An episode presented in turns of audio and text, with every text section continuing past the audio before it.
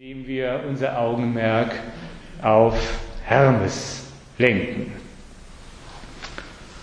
Hermes ist ein Gott, dem vieles, vieles, nicht alles, aber vieles von dem heilig ist, was in der modernen Welt der Gegenwart ebenfalls hoch im Kurs steht.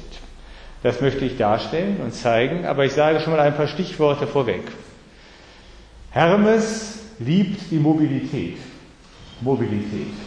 Er ist ein Gott der Wege, er ist ein Gott, der sich eigentlich ständig von A nach B bewegt, der immer in Bewegung ist, ein Gott des Hin und Hers. Wenn man ihn heute mythologisch darstellen würde, hätte er auf jeden Fall ein Laptop, ein iPhone und all das, was die moderne Kommunikationstechnologie hergibt. Ähm, er würde wahrscheinlich mit einem Maserati oder einem Ferrari durch die Gegend brausen, denn an zweiter Stelle liebt er die Geschwindigkeit. Er ist ein schneller Gott, er ist behende. Die alten Mythen kannten noch keine Düsenjets und keine Hochgeschwindigkeitszüge, deswegen stellten sie ihn mit geflügelten Schuhen dar, um zum Ausdruck zu bringen, dieses Wesen, dieser Gott ist einer, der mobil ist, der ist einer, der schnell ist, der ist behende. Das wichtigste Kennzeichen von ihm aber, auf das wir auch einigen, auf das wir einiges Augenmerk richten müssen, das ist, dass er den Profit liebt. Hermes ist der Gott des glücklichen Gewinnens, des Gewinnmachens. Hermes ist ein Winner, ein Winner-Typ. Und deswegen ist er eigentlich so etwas wie der Schutzpatron der Ökonomie. Nur, und auch das möchte ich gleich sagen, dass unsere Ökonomie in unserer Welt darunter krankt, dass sie sich eben nicht im Lichte des Hermes versteht und deswegen eine für den Hermes ganz, ganz wichtige Komponente, auf die ich noch zu sprechen kommen werde, vollkommen ausblendet, die es braucht, damit sich auch in dem Feld der Ökonomie etwas göttlich Schönes zeigen kann. Da brauchen wir den Hermes, um, um das, was dort an Potenzial schlummert, zur Entfaltung zu bringen. Hermes liebt ferner die Spekulation und das Glücksspiel. Auch das ist einer seiner Charakteristika. Er liebt alle die Sphären und Bereiche, in denen man nicht so genau weiß, wie eine Sache ausgeht. Das Unscharfe und Unklare, das, die Grauzonen und Hinterzimmer des Lebens.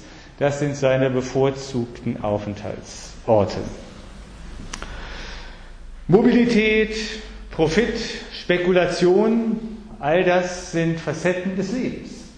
Und es sind Facetten des Lebens, die, wie mir schon so mancher Mensch, der in der Wirtschaft damit zu tun hat, versichert hat, die einen durchaus beglücken und erfüllen können. Die aber gleichwohl auch den Menschen zu erheblichem Unheil gereichen können, wenn er mit diesen Facetten des Lebens nicht auf eine gute und sinnvolle, heilsame Weise umgeht. Und äh, wenn man das von der Seite betrachtet, wird gleich deutlich, dass wir es hier mit einer eigentümlichen Zwielichtigkeit und Ambivalenz zu tun haben, die für das Wesen des Hermes, wie wir noch sehen werden, charakteristisch ist. Und trotzdem, und das ist der entscheidende Punkt, wohnt auch dem ein göttliches Innen. Auch dem wohnt ein göttliches Inne. Das ist ein Umstand, den wir uns immer wieder vor Augen führen müssen, dass in dem alten Lebens- und Weltverständnis der Griechen, und nicht nur der Griechen, sondern vieler alter, traditioneller Kulturen, dass dort der Gedanke dominant war, nichts in der Welt ist jenseits, außerhalb der, dem Wirkungsbereich oder der Gegenwart und der Präsenz des Göttlichen. Alles ist heilig. Für uns heute hier würde ich dann ergänzen, auch die Ökonomie. Auch in ihr wohnt ein göttliches Inne, das sich allerdings nicht immer zeigt, das oft verschattet ist. Warum? Weil wir diesen Bereich des Lebens aus dem Licht der Gottheit herausgerückt haben.